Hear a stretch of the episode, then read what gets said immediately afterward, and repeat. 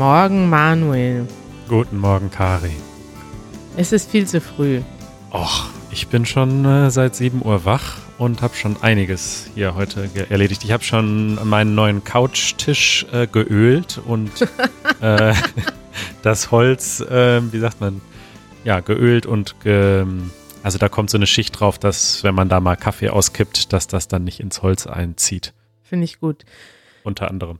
Ja, ich konnte gestern nicht schlafen und äh, lag wach im Bett und heute Morgen habe ich Schlummern gedrückt und zwar circa, also auf jeden Fall über eine Stunde lang. Ich bin erst um Viertel nach zehn aufgestanden. Oh je. Ja, na dann ist es aus deiner Sicht früh. Es ist 11.19 Uhr in Berlin.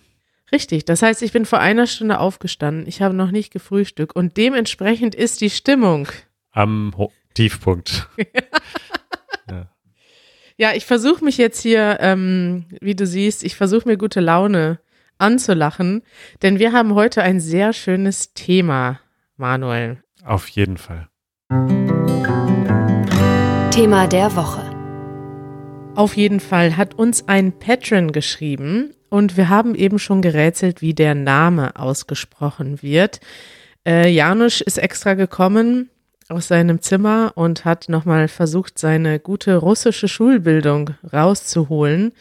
Und er hat gelesen, A. Muradov ist der Name unseres Patrons, der oder die Folgendes geschrieben hat. Guten Abend, Kari und Manuel. Ich schreibe aus Russland und ich habe sie vor kurzem abonniert. Natürlich habe ich noch nicht alles gehört, aber ich möchte Sie bitten, etwas über die Besonderheiten der familiären Beziehungen zwischen einem Ehemann und einer Ehefrau oder einem Liebespaar aufzuschreiben. Zum Beispiel eine Frage des Budgets in der Familie oder in Russland, wann ein Mann für ein Mädchen in einem Restaurant bezahlt, das gilt als gute Form. Das ist in der Tat ein interessantes Thema, dachte ich. Und deswegen dachte ich, könnten wir heute insgesamt mal über familiäre Beziehungen reden, Manuel. Ja, das ist ein, ein guter Vorschlag. Wir haben ja über unsere eigene Familie schon ein bisschen geredet in Episode 25. Ja. Seitdem sind fast 100 Episoden vergangen und ähm, ja, das ist ein interessantes Thema. Stimmt. Wir haben aber jetzt auch nicht so viel über die Details des täglichen Zusammenlebens geredet. Wir haben nur darüber geredet, wie bei uns die Verwandtschaftsverhältnisse sind. Richtig. Und wir sind ja vielleicht auch nicht so die, die, die Standardfamilie. äh, und nee. insofern ähm, ist das mal ganz interessant, so über die kulturellen Aspekte zu reden. Wie ist es denn so in Deutschland im Durchschnitt oder oft? Ja, Durchschnitt ist natürlich schwierig, aber ich glaube, also vor allem beim Reisen ist mir das aufgefallen, dass es doch schon ein paar Besonderheiten gibt in Deutschland. Ich weiß nicht, ob die zum Beispiel auch in Europa, ob das in Europa so ist oder nur in Deutschland, aber wir können ja mal darüber reden und dann können uns ja unsere Zuhörerinnen und Zuhörer Kommentare schreiben und mitdiskutieren, ob das besonders deutsch ist, ob das europäisch ist, ob das, ja, wie das ist. Ähm, ein Thema, was ich zum Beispiel aufgeschrieben habe, ist, wann zieht man zu Hause aus? Das ist so etwas, wo ich das als erstes sehr stark so Unterschiede wahrnehme zwischen anderen Ländern. In vielen Ländern äh, wohnt man zum Beispiel sehr lange zu Hause bei den Eltern und in manchen Ländern zieht man sogar erst dann aus, wenn man heiratet. Wie ist das in Deutschland? Ja, mir fällt gerade ein, dass ich da letztens mal so eine Karte zugesehen habe, zumindest von Europa, glaube ich, wo das ganz schön eingezeichnet war. Und ich meine mich nämlich daran zu erinnern, dass Deutschland relativ jung dabei war, während im Süden und im Osten von Europa das eher etwas später ist. Und die einzigen, die noch jünger ausziehen als die Deutschen, sind ähm, die Skandinavier, so in Schweden und Norwegen zum Beispiel. Ich wollte gerade raten. Oder die Holländer vielleicht. Könnte auch sein. Ja, das kann sein. Ich finde diese Karte leider nicht, aber vielleicht kann ich sie nochmal für die Shownotes finden. Jedenfalls würde ich, ich weiß nicht, was genau der Schnitt ist. Ich weiß, dass ich ähm, im Grunde direkt nach dem Abi, nach dem Abitur ausgezogen bin und da war ich so 20.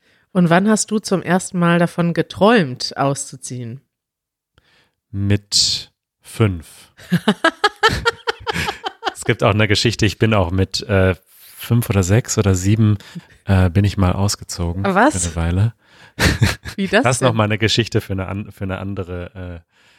Ich bin dann weggelaufen und bin dann aber doch zurückgekommen, aber ich ähm, wollte unbedingt unabhängig sein und, und frei Wow. und habe dann so mehrere Wochen lang mit meiner Mutter in einer WG sozusagen gewohnt. Also ich hatte dann, ich habe meine eigenen Einkäufe gemacht und mein eigenes Essen und hatte meinen eigenen Bereich im Kühlschrank und habe mich um alles selbst gekümmert, weil ich äh, frei sein wollte. Wow, Manuel, das ist eine Geschichte, die würde ich gerne nochmal erörtern. Und vielleicht können wir da ja direkt ein Thema anschließen, von zu Hause weglaufen. Äh, denn das hast du ja mit deinem Vater gemeinsam. Der ist ja mit neun zum ersten Mal von zu Hause weggelaufen Ja. und hat auch einige interessante Geschichten dazu, weil er hat sich immer ausgemalt, dass er mit neun Jahren in den Wald läuft und dort in einer Höhle alleine lebt. Ja. Und hat das auch tatsächlich mehrmals versucht. Ist dann aber, glaube ich, einmal daran gescheitert, dass er in einen gefrorenen Fluss eingebrochen ist und ähm, dann waren die Klamotten nass und dann reichte es nicht mehr, um bis zur Höhle zu kommen. da kommt dann manchmal die Realität äh, dazwischen. Die Realität hat ihn eingeholt. Okay, da würde ich sagen, da haben wir direkt schon mal ein neues Thema der Woche für demnächst ausgemacht. Von zu Hause weglaufen. Ich bin gespannt auf eure Geschichten. Bei mir war das tatsächlich auch so, also ich habe nicht mit fünf zum ersten Mal davon geträumt, aber ich hatte das immer im Kopf, obwohl ich eigentlich ein sehr familiärer Mensch bin. Und jetzt im Nachhinein muss ich sagen, dass ich ja ähm, noch nie alleine gelebt habe. Ich habe immer mit Leuten zusammengelebt. Aber ich habe immer davon geträumt, bei meinen Eltern zumindest auszuziehen. Das war zumindest immer so ein Verständnis von Freiheit. Und ich weiß, dass ich mit 15 oder 16 immer gedacht habe, sobald ich 18 bin, mit 18 ist man ja in Deutschland volljährig, bin ich hier weg. Und ich hatte eigentlich und habe auch immer noch ein relativ gutes Verhältnis zu meinen Eltern, aber ja, das ist einfach, ich glaube, dass das ein bisschen typisch deutsch ist, dass man diesen sehr starken Individualismus hat und sehr stark Entscheidungen alleine trifft und nicht unbedingt Rücksicht auf die Wünsche der Eltern nimmt. Das war zum Beispiel bei meiner Berufswahl genauso. Meine Eltern haben sich immer sehr gewünscht, dass ich mal Ingenieurin werde, so wie sie, und haben diesen Wunsch auch öfters geäußert. Und ähm, ja, das kam für mich nicht in Frage und ich habe da auch noch nicht mal drüber nachgedacht. War das bei dir ein Thema mal? Nee, überhaupt nicht. Also ich hatte nie das Gefühl, dass ich in eine besondere Richtung gedrängt werde, was jetzt äh, Berufswünsche betrifft oder so. Und das hat sich bei mir auch oft geändert. Ich wollte zwischendurch Pilot werden und so weiter. Also, nee, da war gar kein Einfluss irgendwie. Ja, das finde ich interessant, weil das habe ich doch schon in vielen Ländern anders wahrgenommen, dass die Eltern, also dass es eine viel stärkere und eine viel längere Bindung gibt zwischen ähm, den Kindern und den Eltern. Wir haben beim letzten, ich weiß nicht, ob du dabei warst, aber wir hatten einen äh, Easy Languages Call mit unseren ähm, Partnern, mit unseren Co-Producern und da hatten wir mal so ein Brainstorming und die Idee kam auf, dass wir ein Video machen. Also wir fragen Menschen auf der Straße in unterschiedlichen Ländern, wie oft rufst du deine Mutter an? Ja. Und ich glaube, also, dass da sehr unterschiedliche Sachen bei rumkommen würden, weil da haben nicht mich zum Beispiel dann, ich glaube, unser spanisches Team hat das erzählt, dass die sehr oft mit ihren Eltern telefonieren und dass sie dann in Deutschland, als sie, ich weiß gar nicht mehr, wer das war, ich glaube, Sarah war das, die dann in Deutschland war, ähm, und dann war das aber komisch in Deutschland. Also in, kom in Deutschland wurde sie komisch dafür angeguckt, dass sie jeden Tag mit ihrer Mutter telefoniert hat. Da habe ich auch eine Geschichte zu. Ich äh, war ja ein, ein Jahr lang in den USA als Austauschschüler. Ja. Da war ich 17. Und damals hatte uns die Austauschorganisation gesagt, dass das Jahr besser ist und die Erfahrung besser ist, wenn man nicht so einen ständigen Kontakt hat nach Hause. und ich habe das sehr ernst genommen und ich habe wirklich in diesem ganzen Jahr nur zweimal zu Hause angerufen. Was? Ich habe schon regelmäßig E-Mails geschrieben. Ich habe, glaube ich, eine E-Mail pro Woche geschrieben mit Updates und Fotos und so weiter. Aber ich wollte auch wirklich nicht so gerne dieses Telefonieren, weil ich wollte dann auch irgendwie nur noch Englisch sprechen und so, ich habe auch mein Deutsch in dem Jahr ein bisschen vergessen. Das war auch noch vor Facebook und so weiter. Da gab es irgendwie gerade so MySpace, das hatte ich aber nicht. Und das heißt, ich hatte wirklich nur so diesen einmal wöchentlichen E-Mail-Kontakt und ansonsten habe ich das ganze Jahr lang auch wirklich nur Englisch gesprochen. Und als ich zurückkam, ähm, musste ich mich erstmal wieder so ein paar Tage überhaupt daran gewöhnen, Deutsch zu sprechen. Und ja, ich habe wirklich zweimal nur zu Hause ange angerufen, was wahrscheinlich in manchen Kulturen völlig undenkbar wäre. Allerdings. Und meine Mutter fand das aber okay. So, ich habe mich einmal Weihnachten gemeldet und einmal an ihrem Geburtstag und Wirklich? Ja, das war dann so. Ja. Du hast in einem Jahr zweimal deine Mutter angerufen. ja. Wow. Aber E-Mails sind ja auch, ähm, ich habe da ja trotzdem viel berichtet. Ist jetzt ja nicht so, dass sie nichts mitbekommen hat. Ja. Okay, trotzdem sehr interessant. Und wie oft telefonierst du jetzt so mit deiner Mutter? So einmal die Woche ungefähr, manchmal auch ein bisschen seltener, aber. Ja, ist bei mir auch so, aber das ist bei vielen Leuten anders. Also ich kenne echt Leute, also vor allem Leute, die nach Deutschland gekommen sind aus einem anderen Land, die jeden Tag oder spätestens jeden zweiten Tag mit ihren Eltern telefonieren weil sie die vermissen, weil das dazugehört, weil das auch erwartet wird von den Eltern aus allen möglichen Gründen. Und ich finde das hochinteressant.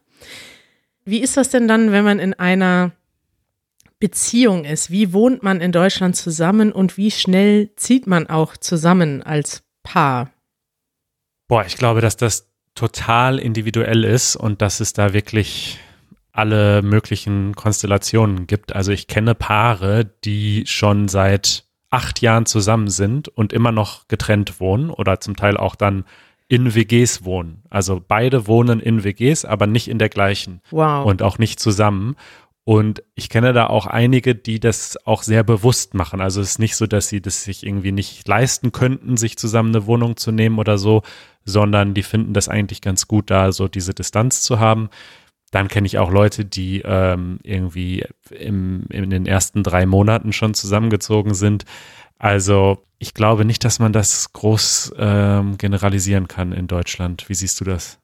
Ja, kann, kann man, glaube ich, auch nicht generalisieren. Es ist schon, ja, ist schon interessant. Es gibt Leute, die sich so gut verstehen, dass sie quasi direkt äh, beieinander einziehen. Und das funktioniert dann auch. Ähm, generell würde ich sagen, dass die Leute schon also, dass man in Deutschland erstmal verschiedene Beziehungen ausprobiert ähm, und dann, wenn man sich gut versteht, irgendwann, das sind dann so Schritte, dann trifft man halt dann diese Entscheidung zusammenzuziehen. Das ist schon ein großer Schritt.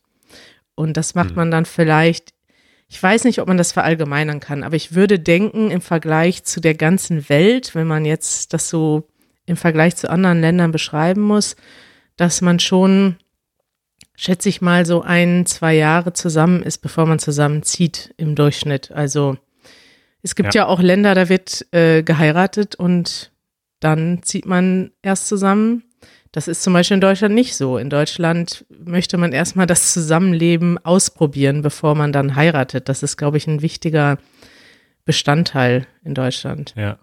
Ja, oder überhaupt erstmal, dass man halt als junger Mensch auszieht aus dem Elternhaus und dann ganz lange in WGs wohnt mit Freunden zusammen oder irgendwelchen anderen Menschen oder eben alleine wohnt, bis man dann irgendwann heiratet und oder zusammenzieht.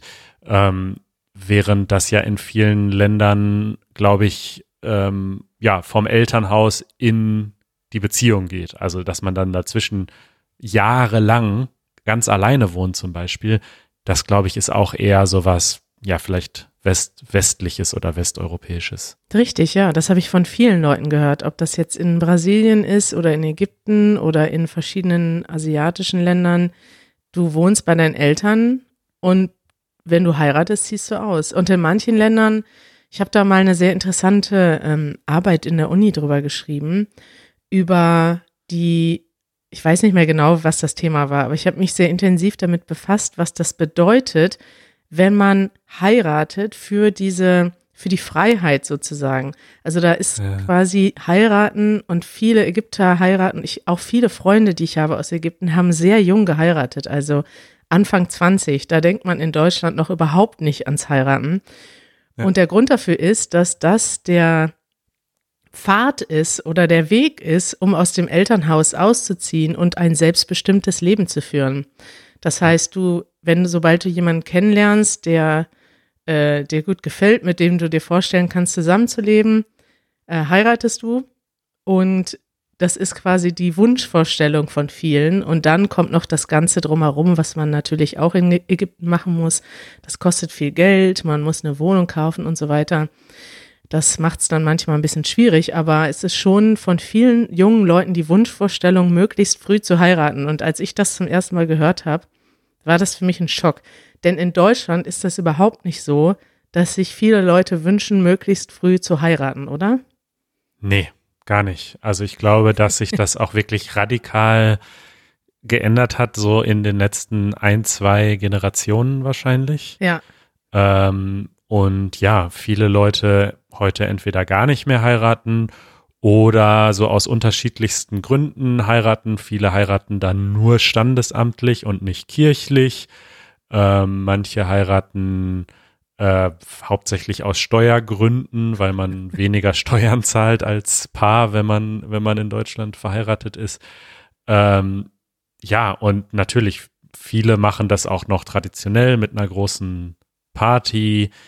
Aber ich weiß nicht, ich habe da schon alle möglichen Modelle jetzt miterlebt. Ja. Und ja, gleichgeschlechtliche Heirat ist in Deutschland überhaupt kein Thema mehr. Ähm, Aber auch erst seit ein paar Jahren. Das stimmt, ja, dass es wirklich äh, auch legal ist, ist erst seit ein paar Jahren erschreckenderweise. Da waren die USA sogar schneller als wir. Erschreckend, äh, ja, erschreckend spät in vielen Ländern, von denen man es eigentlich früher erwartet hätte. Ich habe mal eine interessante Zahl für dich, Manuel. Die kannst du mal raten. Und zwar, ja. was ist denn, es gibt ein Durchschnittsheiratsalter für Männer und ein Durchschnittsheiratsalter für Frauen. Ich habe ja eben gesagt, Anfang 20 denkt in Deutschland keiner ans Heiraten. Aber was denkst du denn, in welchem Alter heiratet denn der durchschnittliche Deutsche? Und zwar Männer und Frauen. Ich würde sagen, Männer mit 30 und Frauen mit 27. Ha, tatsächlich noch älter. Frauen mit 32,1 Jahren und ja. Männer mit 34,6 im Durchschnitt. Ja, ja, krass. Ja, ist interessant, weil es tatsächlich ganz unterschiedliche Gründe gibt. Und wenn man sich, man kann, es gibt hier auch noch eine weitere Zahl ähm, bei Statista. Unserer Lieblingswebsite. Unserer Lieblings Falls uns jemand zuhört von Statista, wir hätten gerne einen Pro-Account, wo man alle Daten sieht, aber er ist uns zu teuer. Richtig. Wir bitten um äh. Presseausweis. ja. Wir machen auch gerne Werbung für eure Seite, denn die ist wirklich, ähm, sie ist wirklich toll. Ja. Und zwar gibt es da eine interessante Zahl. Anzahl der Eheschließungen 1950 also in dem Jahr 1950 wurden 750.000 Ehen geschlossen. Ja. Und dann steht da daneben die Zahl von 2019. Und man kann ja auch davon ausgehen, dass es 2019 mehr Menschen in Deutschland gibt, oder? Ist unsere Bevölkerung gewachsen? Ja, vermutlich schon. Was schätzt du denn im Vergleich? Also 750.000 Ehen, eine Dreiviertel Million Ehen wurden 1950 geschlossen. Wie war das 2019, also 70 Jahre später?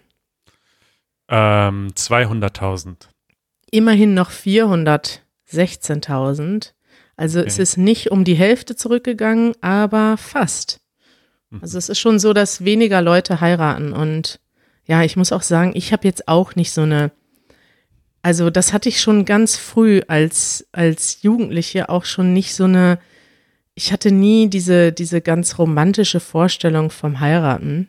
Und ich muss sagen, ich glaube, wenn damals nicht Freunde von mir geheiratet hätten, also ich glaube, das ist etwas, wo ich mich auch habe beeinflussen lassen vom Umfeld. Ne? Ist das jetzt heiratet man oder nicht, ist etwas, was Leute echt unterschiedlich machen. Und das hängt auch davon ab, wie man aus dem Elternhaus geprägt ist.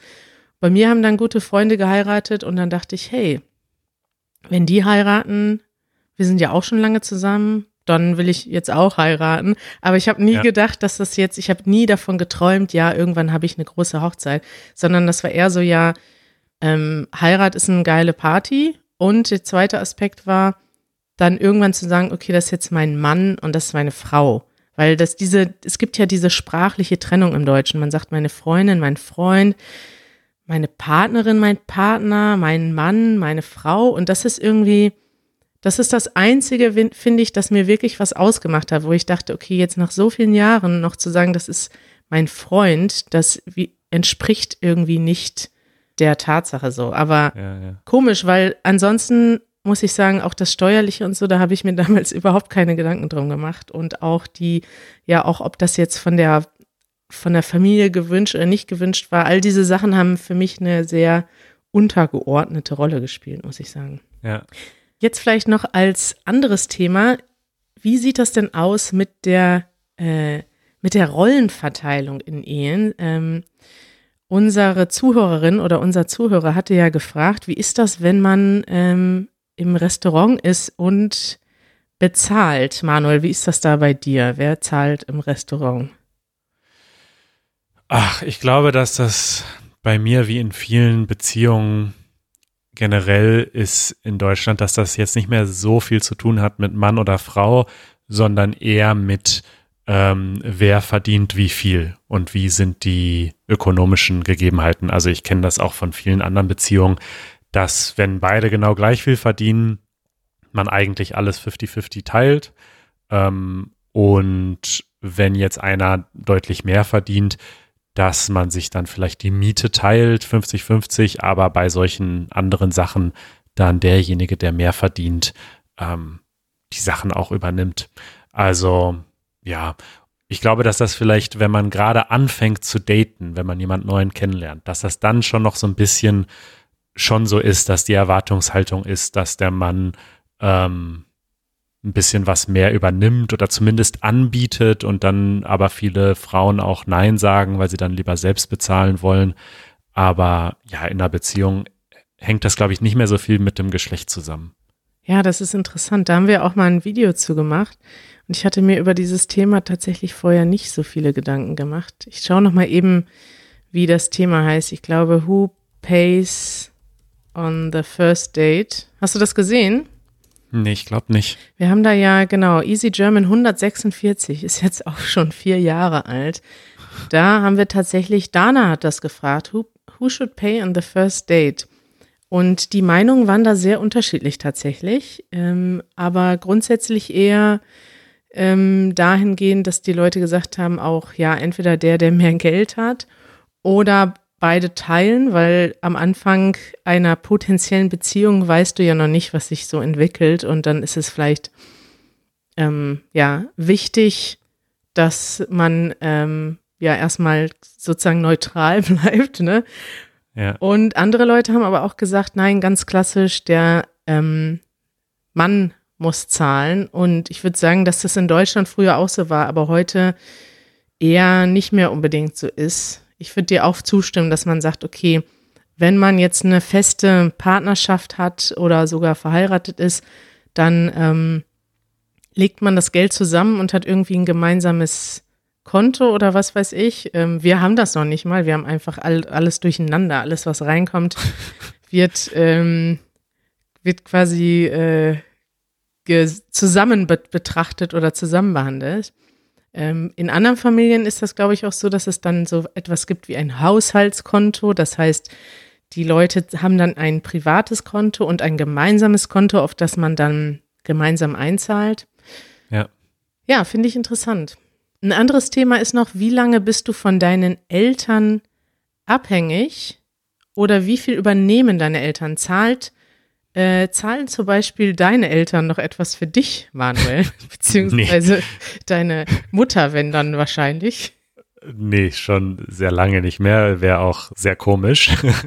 Mittlerweile unterstütze ich eher in die andere Richtung ein bisschen. Ah. Ähm, nee, also ich glaube, dass das ähm, auch sehr von der, von der ökonomischen Situation abhängt.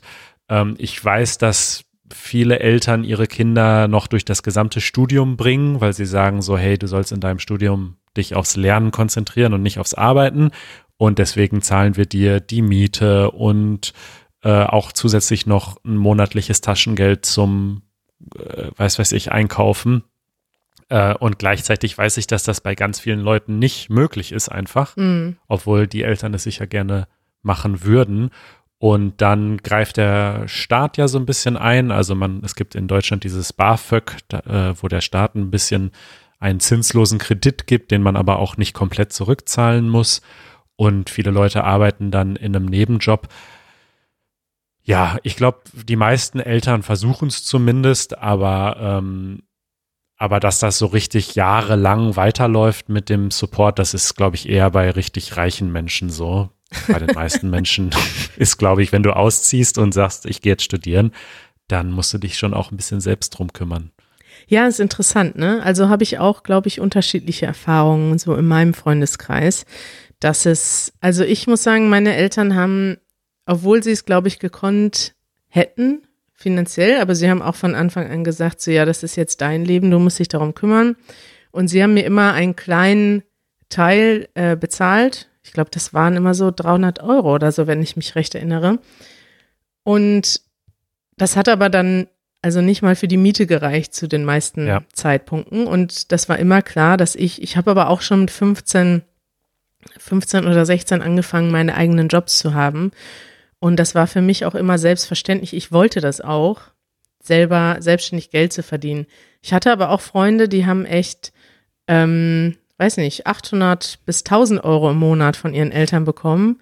Und die mussten zum Beispiel keine Jobs machen oder hatten dann immer noch genug Geld irgendwo, um nicht zu arbeiten während des Studiums. Das ist natürlich äh, luxuriös. Klar. Aber ich glaube, dass ja die Tatsache, dass ich schon mit 15 angefangen habe, mein eigenes Geld zu verdienen, hat mich, glaube ich, auch besser, also zumindest auf mein jetziges Leben gut vorbereitet, würde ich mal sagen. Richtig, ich denke auch. Also ich, man kann das keinem, keinen Eltern verübeln, dass sie ihre Kinder unterstützen möchten und man kann das auch niemandem verübeln, das dann anzunehmen, weil es macht das Leben natürlich schon einfacher. Aber gleichzeitig, wenn man diesen Luxus nicht hat, es bringt einem auch was bei. Also man lernt auch was dabei, wenn man im Studium nebenbei arbeitet, auch wenn es dann alles schwieriger ist. Aber ich glaube, wenn man so ganz ohne größere äh, Aufwendungen und Probleme einfach durch die erste Hälfte des Lebens segelt und dann irgendwann damit konfrontiert ist, jetzt muss ich arbeiten und Geld verdienen und eine Familie unterstützen, dann weiß ich nicht. Ist es schon besser, wenn man da früh mit anfängt. Ja, und auch in, weiß nicht, es gibt Jobs, also ich sag mal, ich habe auch ähm, Freunde gehabt, die äh, gerade so bestimmte Ingenieurwissenschaften, Medizin zum Beispiel auch, das sind auch Studien, die sehr zeitintensiv waren und wo man unter Umständen wirklich nicht viel Zeit hat. Ja. Aber ansonsten hast du in jedem Studium in Deutschland genug Freizeit und entweder arbeitest du in der Zeit und ähm, lernst irgendwas oder du machst halt Party. Und das ist so, dass halt Ja. umso mehr Geld du hast, je mehr Geld du hast, desto mehr Party machst du im Prinzip, oder? Ja, genau. Äh, ich habe noch eine kurze Empfehlung, Oh ja, stimmt. die gut zum Thema passt. Empfehlungen der Woche. Und zwar ähm, wollte ich das heute noch anbringen, weil ihr noch eine Woche Zeit habt, wenn ihr diese Empfehlung umsetzen wollt. Es ist diese Woche keine Empfehlung zum Schauen oder Konsumieren oder Kaufen, sondern äh, zum Machen und zum Verschenken. Und zwar ein Adventskalender. Kari, willst du kurz erklären, was ein Adventskalender ist? Hattest du einen Adventskalender in deiner Kindheit? Natürlich. Ich hatte immer einen Adventskalender. Und zwar ist das so, dass du, also es ist ein Kalender, den man im Advent benutzt. Advent ist die Zeit vor Weihnachten. Und du hast im Prinzip 24 Türen oder Säcke oder ir- irgendeine Form, wo man etwas reintun kann. Oft ist das dann, dann zum Beispiel ein kleines, ähm, das kann entweder ein Karton sein, wo man eine Tür hat, die man aufmacht. Das kann aber auch ein Sack sein, den man aufmacht. Und 24 deshalb, weil das vom 1. Dezember bis zum 24. Dezember geht. Und in Deutschland feiern wir ja am 24. Dezember Weihnachten. Und da ist dann was drin. Genau, also ursprünglich kommt das, äh, ist das ein christlicher Brauchtum und die allerersten Adventskalender, ähm, da waren das nur so kleine Bilder äh, glaube ich, die man dann, hat man jeden Tag ein kleines Bildchen aufgemacht. Die gibt es zum Teil auch, glaube ich, immer noch.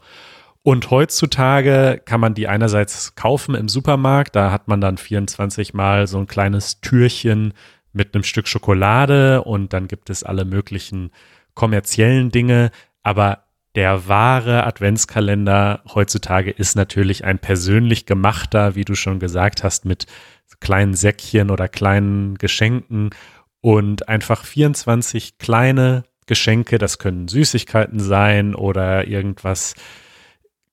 Ich will da gar keine Beispiele jetzt nennen, weil es geht ja gerade darum, dass man kreativ ist und 24 kleine Geschenke findet. Und also das war für mich in meiner Kindheit ein Highlight des Jahres, diese Zeit, weil man dann ja jeden Morgen wacht man auf und, und rennt zum Adventskalender und kann ein Geschenk aufmachen. Und ähm, man kann da auch super kreativ sein. Ich hatte mal als Kind so einen Heißluftballon.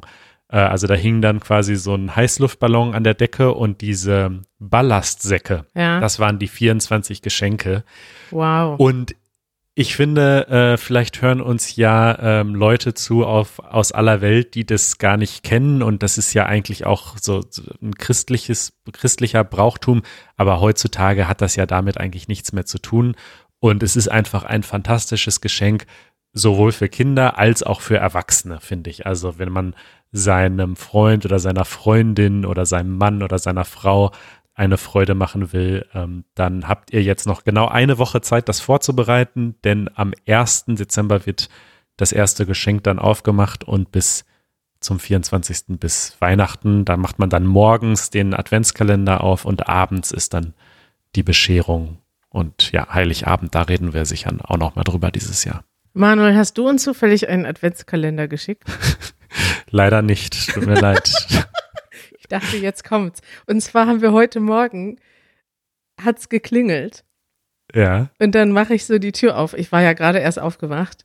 Und dann hat so ein, ähm, ja, ein, ein äh, Bote in einem ganz äh, unenthusiastischen Zustand uns ein Paket überreicht. Dann habe ich das aufgemacht und dachte, hä, da standen beide unsere Namen drauf. Mhm. Und da ist ein Adventskalender drin und es steht aber kein Absender drauf. What? Es ist im Internet bestellt und ja, das ist komisch, weil ich weiß jetzt nicht, woher der ist. das ist ja verrückt. Vielleicht steht das ja in dem, in dem ersten Päckchen drin, von wem das ist. Ja, es ist kein selbstgemachter, es ist ein gekaufter Adventskalender. Aha. Also der war einfach nur so in dem Paket jetzt drin. Verrückt. Tja, nee, kann ich dir nicht sagen. Also ich war das jedenfalls nicht. Ich würde, wenn, dann einen machen, nicht kaufen. Meine Vermutung ist, dass es vielleicht vom Secret Santa der Easy Languages Gruppe mhm. kommt. Mhm. Das ist das Einzige, was mir einfallen könnte, weil ansonsten hat ja auch niemand meine Adresse. Wir sind ja umgezogen. Ja, ja, das könnte tatsächlich sein. Wir machen Wichteln mit Easy Languages und dass das davon ist. Dieses Konzept des Wichtelns, das stellen wir beim nächsten Mal vor. Das machen wir. Bis dann, Kari. Es war schön mit dir. Ciao, Manuel. Ciao.